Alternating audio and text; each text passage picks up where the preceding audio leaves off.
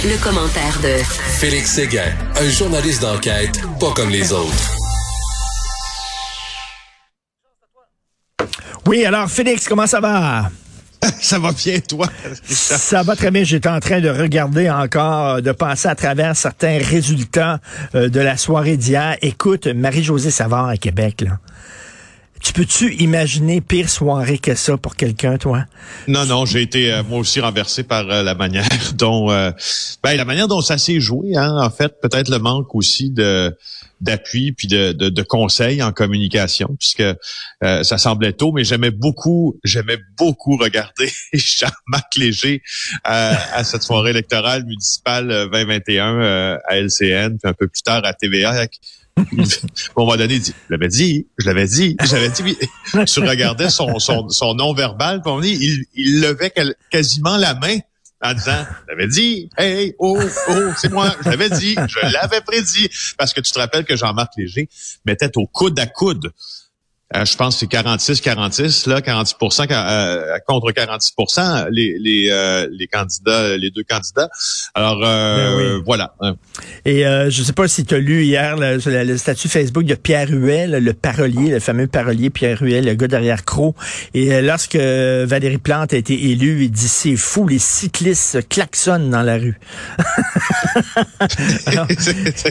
écoute, tu veux me parler d'une nouvelle. Pierre Huet est à l'origine de, de plus grandes chances, de, parmi ben, plus grandes chansons du répertoire aussi euh, québécois là, quand il écrivait pour Offenbach, bien sûr. Ben oui, il dit entre les cyclistes sur la piste slam devant chez nous klaxonnent et sont euh, fous de joie.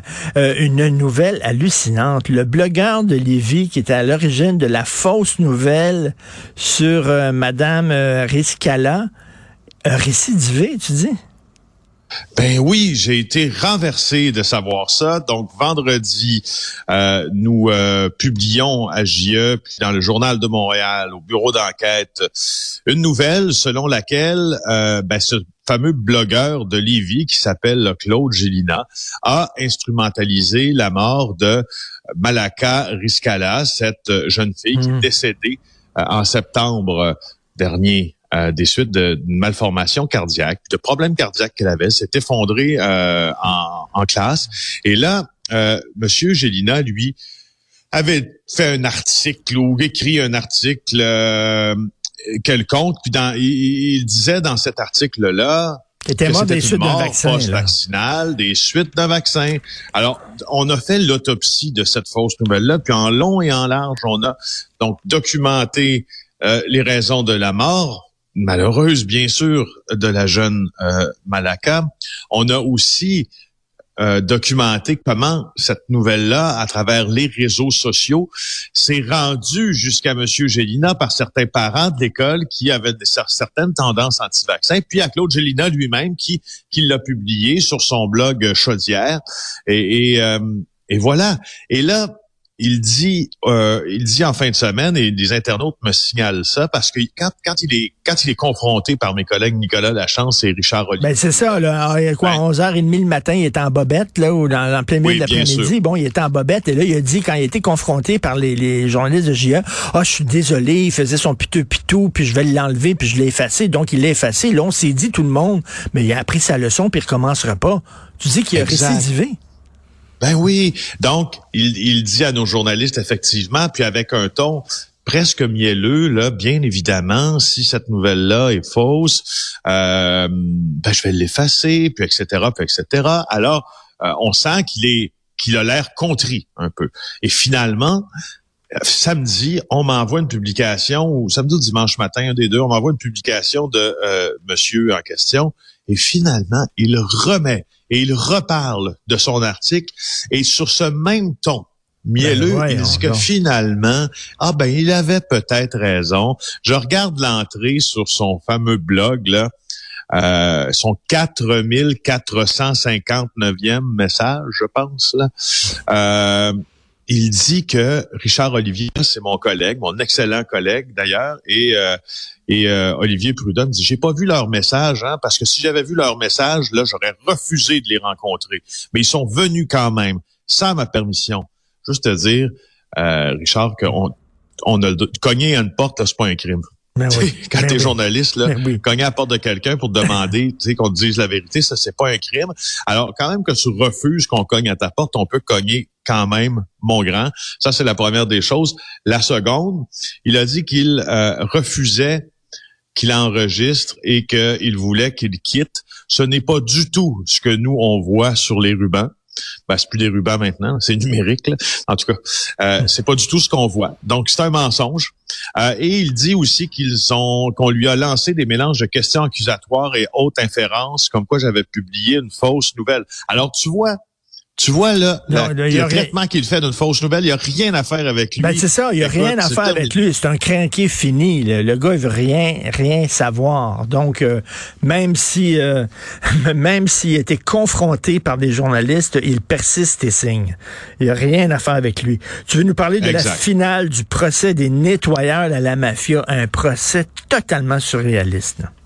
Ben oui, c'est oui, c'est surréaliste parce que tu te rappelles que les nettoyeurs de la mafia sont euh, étaient à procès, puis le jury était séquestré, puis eux ils étaient accusés d'avoir participé au meurtre des frères Vincenzo et Giuseppe Falduto, qui ont été commis dans le cadre d'un règlement, si tu veux, là, entre euh, des factions calabraises puis du clan sicilien de la mafia montréalaise.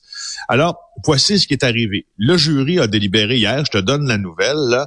Marie-Josée Viau a été envoyée en prison et Guy a été complètement exonéré. Donc, lui, c'était un homme libre aujourd'hui.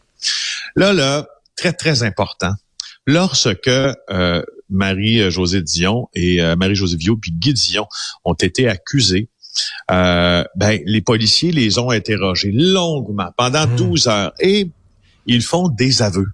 Ils font des aveux, sauf que peut-être que la Sûreté du Québec ne s'est pas comportée comme il le fallait dans l'interrogatoire, puisque le juge Éric Danz a calculé que ces aveux étaient irrecevables parce que leur droit constitutionnel, donc nommément le droit à l'avocat, n'a pas été respecté par les policiers. Donc, qu'est-ce qu'il fait le juge Downs à ce moment-là? Il dit, on va à procès et je défends à la défense, je défends à la couronne de mentionner, de faire allusion, quoi que ce soit, aux aveux qui ont été faits par les deux accusés devant le jury. Hmm. Donc, le jury là qui, est, qui a entendu hmm. les preuves, il ne sait pas que euh, Dion et Vio ont, avoué. C'est fou, hein? c'est fou. Mais c'est fou, là. Ils ont avoué, le jury ne le sait pas. Exactement. Ce qui s'est passé dans le cas de Marie-Josée Viau-Guidillon, c'est que euh, à l'été 2019, il y a un, ex-tueur à gage, là, dont on doit taire le nom parce qu'il y a une interdit de publication sur son identité parce qu'il travaille pour la police maintenant. Donc, il a été recruté par la police et euh, qui a avoué là, tout un train de crimes, là, si tu veux, dont euh, dont, certains crimes graves comme des meurtres. Et puis là, il a ramené euh, à, la face même de Madame euh, Vio puis de Monsieur Dion le meurtre des deux frères Fadulto. Parce que les deux frères Fadulto, faut bien savoir que Dion et Vio savaient que les meurtres allaient se produire sur leur propriété ce jour-là. Et leur travail dans ça, c'était de faire disparaître toutes les traces brûlées, mm-hmm. les corps des victimes, blablabla. Ils ont nié ça devant le jury, mais devant les policiers. C'est pas tout à fait ça qui s'est passé. Et t'entends d'ailleurs Madame Vio qui, elle, est plutôt bavarde sur cette affaire alors que M. Dion est beaucoup plus réservé. Ça fait plein, plein de choses. Que, mais je veux dire, c'est comme ça. Quand une preuve est recueillie, puis, le juge dit qu'elle est recueillie illégalement ou tes droits sont brimés, ben elle ne peut plus être utilisée pour te faire condamner. C'est frustrant en maudit, mais la justice, la loi est dure, mais c'est la loi, comme on dit. Vraiment, c'est ça qui est ça. Et tu nous parlais euh, vendredi des fusillades au Mexique, euh, même sur la plage, même près là, des, des tout inclus où on se dit, bon, on est protégé. Et là, il y en a encore, mais c'est à Cancun. Exactement. Euh, on a parlé, moi j'ai parlé à des gens qui sont à, Cancun, là, cette station balnéaire du Mexique. Euh, je leur ai parlé samedi, je leur ai parlé dimanche. Écoute, c'est un autre, c'est un autre pays là quand les cartels décident de s'entretuer. Et on me disait, les soldats sont sur la plage. On dit, ils patrouillent les, les, pas seulement les plages, mais je veux dire. Euh, les plans d'eau aussi, donc la mer, hein, pour être précis, en bateau. Euh, lui, s'en allait jouer euh, au golf, entre autres. Là, ça tentait plus de 30 ans que ça de sortir. Euh, et ce qui est toujours assez spécial, puis moi, ça me fait ça, me fait rire et pas rire en même temps. Le Canada émet souvent des avertissements hein, aux hmm. voyageurs. Euh, exemple, moi, quand je suis allé à Acapulco faire un tournage qui s'appelait Narcos PQ, là, euh, le Canada le disait éviter, éviter à tout prix, à tout prix ah euh, d'aller à Acapulco. C'était même pas, pas pour te décourager éviter tout voyage, même pas les voyages non essentiels, éviter tout voyage. Euh, puis tu vois, regarde, c'est drôle, ils n'ont pas émis d'avertissement encore pour la péninsule du Yucatan. Euh, que... Les avertissements se comportent sur le nord et l'ouest. Ça porte pas plutôt sur le nord et l'ouest. c'est élevé quand même, les narcotrafiquants mexicains. On se souvient du fameux film de Denis Villeneuve, Sicario, euh, sur euh, justement les tueurs à gages embauchés par euh, les trafiquants de drogue, oui. où ils, ils, ils pendent leurs victimes en dessous des ponts. Là. Tu voyais, il y, a une ville, par exemple, c'est très connu. Là. Il y a, des gens qui sont pendus sous les ponts. Tu te réveilles le matin, tu vois là, il y a trois, quatre personnes euh, accrochées près des fils en dessous d'un pont. Ah oui, oui, tout à fait, tout à fait. C'est un peu dégueu. Euh, j'aimerais bien euh, amender là, une, information que je t'ai mentionnée précédemment. la, le sondage de Jean-Marc Léger là, sur la mairie de Québec, c'était pas 46, 46, c'était 31. C'est ça le dernier coup de sonde de Jean-Marc Léger. Là, j'ai largement euh, en tout cas, ce qui, prouve ce qui est important, c'est que c'était égalité, là, mais c'était une égalité euh, statistique à 31 puis non pas à 46, comme je t'ai dit. Alors, Marie-Josée Savard, qui est en gagnante, donc, qui euh, prononce son discours de victoire, qui s'en va chez elle, euh, sabrer le champagne et qui a appris en regardant la télévision, finalement, qu'elle avait perdu. Et, j'en parlais un peu plus tôt, tantôt, avec Philippe Vincent Foisy. Il y a quelques années de ça, mais écoute, j'étais jeune, j'étais ado. pendant la soirée électorale, je crois, c'était provincial, je crois, l'ordinateur central avait complètement chiré et donnait pendant la soirée les marxistes-léninistes euh, en, avance. Et, et là, c'était drôle parce que tu voyais les analystes très sérieux qui analysaient ça. Oh, ça doit être un vote de protestation quand même et tout ça. Alors que c'était pas ça du tout. C'était l'ordinateur qui avait complètement L'ordinateur qui avait planté. L'ordinateur qui avait planté. Mais écoute, pour Madame Savard, c'était quand même, là, ça devait être euh, un tour de montagne russe incroyable. Et selon toi, ton pif, est-ce que Denis Coderre reste dans l'opposition? Non, je n'y crois pas. Non, je, n'y crois 100% pas. Écoute, je pense qu'on n'a jamais compris pourquoi il était retourné en politique. On dirait que c'est une question d'orgueil. Il voulait montrer, regarde, elle me battu, je vais la rebattre, je suis de retour. Mais on n'a jamais compris qu'est-ce qu'il voulait faire avec Montréal, message passait mal finalement.